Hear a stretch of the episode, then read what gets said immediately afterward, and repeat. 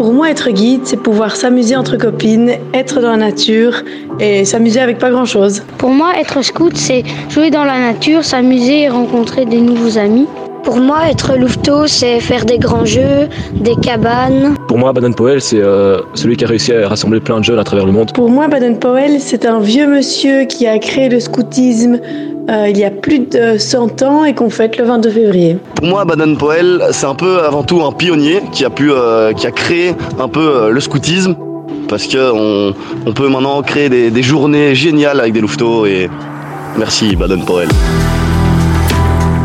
Dorian Demius au micro pour ce troisième podcast sur la vie, la personnalité de Baden-Powell. Je suis toujours en compagnie de Bernard Drillon. Alors Bernard, on a, bien compris que donc euh, il avait réussi Baden-Powell à, euh, euh, à décrocher une victoire là où c'était pas gagné. En tout cas par le passé, on a vu que c'était pas gagné à Mefking, donc en Afrique du Sud. Il rentre donc en héros à Londres. Mais comment est-ce que de ce héros militaire, on arrive à un fondateur d'un mouvement de jeunesse international Ah oui, ça c'est vraiment la question euh, de fond.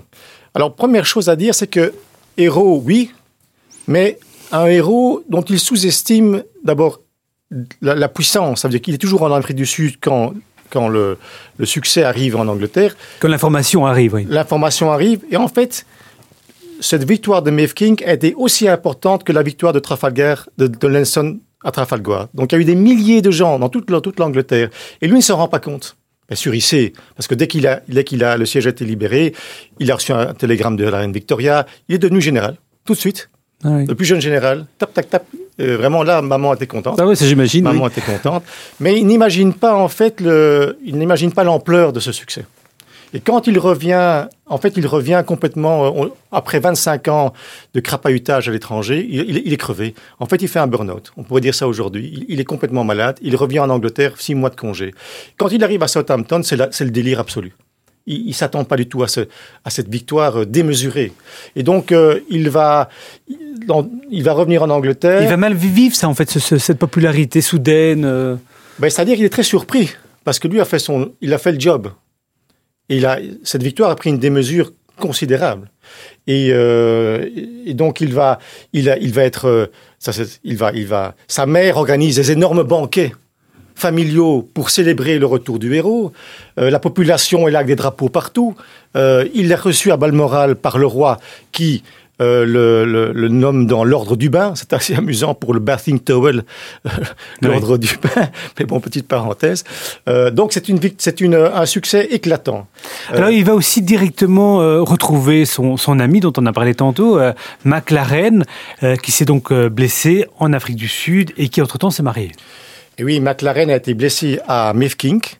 Euh, et BP a fait des pieds et des mains auprès des généraux, des généraux bourgs pour qu'il soit, il soit soigné et pour le, le, le ramener euh, en Angleterre. Donc vraiment, on voit bien que il, il est très, il est très attaché à, à ce garçon qui effectivement s'est marié, qui a un enfant, et BP est le parrain de cet enfant. Et lui n'est toujours pas marié.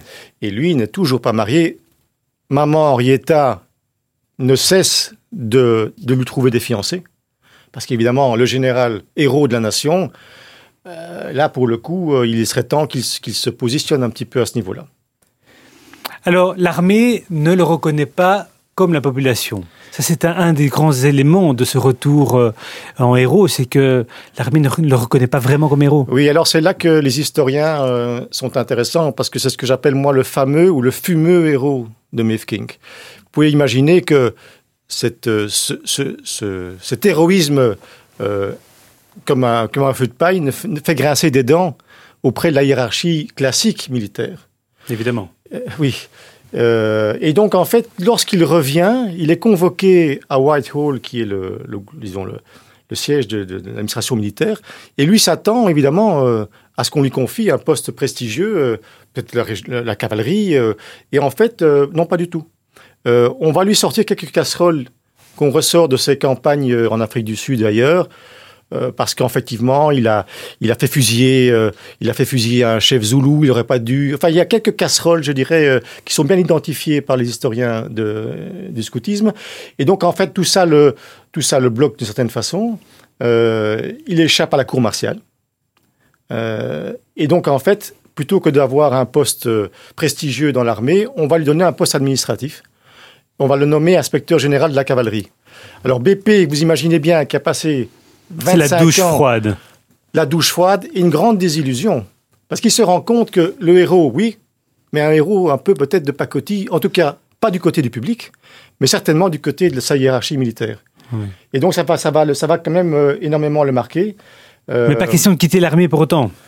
Hors de question, le général, la solde a augmenté entre-temps, la Powell Company est toujours active. Oui. Et donc, maman euh, veille bien à ce que le général rapporte une partie de sa solde à, l'épanouissement de la famille. Donc, euh, il, va, il va continuer, mais c'est un garçon qui, euh, a qui a du talent et de la ressource. Donc, en fait, il prend cette mission à cœur, l'inspecteur général de la cavalerie, et de nouveau, qu'est-ce qu'il va faire? Il se dit, OK, très bien, je vais moderniser cette cavalerie. Et je vais utiliser tout ce que j'ai appris de cette reconnaissance du scoutisme militaire pour maintenant, dans le cadre de mes fonctions officielles, pour moderniser la cavalerie, qui est de nouveau, comme je l'avais souligné dans un épisode précédent, quasiment antidiluvienne. Un exemple tout simple, les fusils utilisés à l'époque par l'armée britannique sont des fusils encore, je dirais, de nouveau de l'époque de Napoléon. Or, à l'époque aussi, les, les- les Allemands utilisent le fusil Moser, et en fait, c'est un fusil qui en fait ne, ne délivre pas de poudre lorsque la balle est tirée. Donc évidemment, en termes de reconnaissance, quand vous voyez un petit, un petit peu de, poudre qui sort, vous savez identifier directement on- avec un sniper. Donc il, veut moderniser la cavalerie, hélas. Ces méthodes modernistes ne plaisent pas du tout, de nouveau, une fois de plus, à la, à la hiérarchie militaire. Et plutôt que de ruer dans les brancards, ce qui est vrai pour un cavalier, en fait, il, euh, il fait un man- il, il- je vous dis, il n'est pas rebelle dans l'âme. Il, euh, il, euh, il fait, il, euh, il accepte de ne, enfin, comment dirais-je, il accepte de ne pas, de ne pas moderniser. Enfin, il, il fait marche arrière. Oui. Pourquoi? Garder la solde, garder Ouais. son, sa position. Et donc ça veut dire aussi qu'on peut imaginer qu'il a pas mal de temps libre. Et, et qu'est-ce qu'il fait de ce temps libre exactement? Il, Alors, va il a, il a du temps libre dans les faits, et en fait, il s'est rendu compte que, euh, en fait, c'est une anecdote assez, assez euh, étonnante. Euh, un, des, un fils d'un, haut gradé, euh, le général Allenby, euh, a lu, enfin, a lu euh, par, une, par sa gouvernante, par une pédagogue, le, le- ce manuel de scoutisme militaire. Et lorsque le fameux général passe en dessous d'un arbre, le fils lui dit Papa, tu es mort. Dad, you are dead.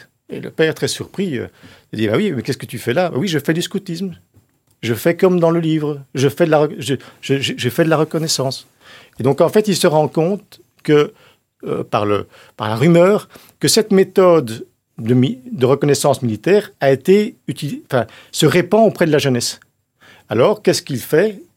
Il, euh, il, il va commencer à faire d'énormes conférences auprès de ces associations de jeunesse pour, pour, euh, pour développer déjà et pour propager ce scoutisme qui intéresse énormément une jeunesse, comme je l'ai expliqué dans le premier épisode, qui est très cadenassée, qui est très, euh, une éducation très stricte. Oui. Et lui, il ouvre des portes de, de, de la- de l'aventure, de, de la responsabilité, de l'audace, qui séduit énormément euh, toutes ces jeunesses, toutes ces, euh, de jeunesse. Donc il voit là un, un créneau un, un peu nouveau. Alors on sait qu'il a une vision euh, chrétienne également. hein. Son père était euh, euh, révérend, mais il n'est pas obsédé par sa foi.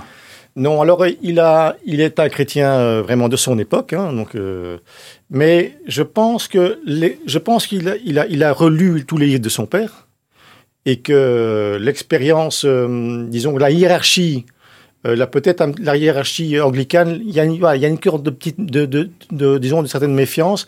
Et alors il cite cette phrase intéressante, c'est que il dit la Bible est un bon livre, mais celui de la nature également. Donc il, il se positionne comme euh, à la fois un chrétien orthodoxe et à la fois comme euh, quelqu'un qui, la nature, a quand même une certaine mystique. Il a, il, il a découvert ça pendant cette période de, de- de- à l'étranger. Donc il, a, il, est, il est toujours euh, dans, dans ces deux niveaux. Alors, euh, en 1905, et le 10 février pour être très précis, il découvre le spectacle Peter Pan à Londres. Oui, c'est ça, ça, c'est c'est peu connu, mais en fait, il, euh, c'est le Peter Pan, donc est un, est un spectacle de théâtre avant d'être un livre, était développé par J.M. Barrie, un auteur assez étonnant, euh, et euh, il assiste deux fois, coup sur coup, à, à ce spectacle. Et ça va vraiment être un, un élément déclencheur euh, de, je dirais, de ce qu'il est. Il se reconnaît en Peter Pan Ah oui, complètement. Peter Pan, il y a deux volets. Il y a Peter. Alors Peter, c'est c'est le, le bon garçon, c'est le rock. hein. Euh, Ouais. C'est celui qui est sage, c'est le bon citoyen. Euh, et il y a Pan. Et Pan, c'est le dieu Pan, qui était le dieu, un dieu plus, plus rusé, un peu plus ambigu. Et il est vraiment, je dirais, qu'il retrouve au travers de, de ce spectacle, euh, et aussi de cette, de cette histoire de pirate avec les Indiens, euh, l'enfant qui ne voulait pas grandir, parce qu'en fait c'est Peter Pan ou l'enfant qui ne voulait pas grandir, c'est vraiment en fait tout son ADN. Il est un adulte, mais dans l'adulte qu'il est, il y a cette part d'enfance de, qui, ne veut pas grandir. Et, donc, il est fasciné par ce spectacle. Il va le voir deux fois. Il emmène McLaren, d'ailleurs, euh, qui est veuf entre-temps. Euh, et c'est probablement dans cette époque-là qu'il se dit, il y a quelque chose à faire. Pourquoi ne pas créer un mouvement pour les jeunes qui pourrait qui pourrait recréer cette mythologie d'aventure, de d'audace, de scoutisme, de scoutisme. Et c'est comme ça qu'il il commence à forger dans sa tête l'idée de se dire ben, pourquoi pourquoi est-ce que moi-même je ne créerais pas un mouvement de jeunesse qui m'est propre, sachant qu'à l'époque il y en a beaucoup d'autres qui sont en train de se structurer également. Donc il a cette idée de mouvement de jeunesse et en même temps il rencontre Arthur Pearson qui est un éditeur et là c'est aussi un tournant euh, Ah oui, Incontournable. c'est l'alliance de l'idée et, et du financement. Parce qu'il a cette idée géniale de créer ce mouvement de jeunesse, mais pour créer un mouvement, euh, il faut l'organisation, la structure, il faut le faire connaître.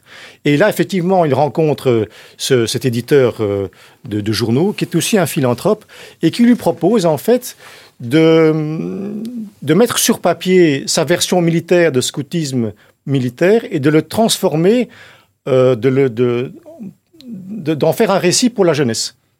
Et euh, dans, les, dans les mois et les, les mois qui vont suivre, euh, il va se mettre au travail. et il faut rappeler qu'au début du XXe siècle il y avait déjà énormément de mouvements de jeunesse. Oui, il n'est pas, oui, effectivement, il n'est pas le premier à structurer un mouvement de jeunesse. Il y a énormément de mouvements de jeunesse patriotiques en Angleterre, notamment ce qu'on appelle les Boys Brigade, qui est un mouvement vraiment qui prépare des jeunes à devenir des cadets militaires et pour lequel le BP a de l'admiration pour l'organisation, mais le côté trop militariste euh, et trop trop rigide euh, ne lui plaît ne lui plaît pas spécialement. Très bien, merci euh, Bernard Drillon pour ce troisième podcast. On se retrouve pour un quatrième épisode sur l'explosion internationale du scoutisme.